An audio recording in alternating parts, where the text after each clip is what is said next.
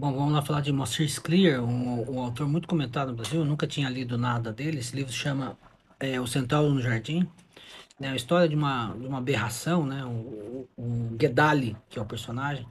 É, quando eu li, disse que escrevi que me lembrava muito Gregor Samsa, do, do Kafka, da, da Metamorfose, e que e que ali também que tenta se entender num país diferente, né? Talvez é, judeus aqui no Brasil, no Sul, né?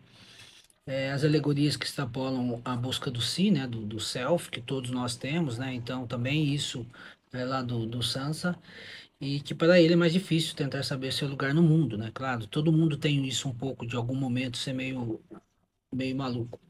E aí eu comentei também que acho que todos, todos nós passamos por isso, a maioria superado, superando esse evento lá pelos 8, 10 anos de idade. Vale bastante a pena, recomendo.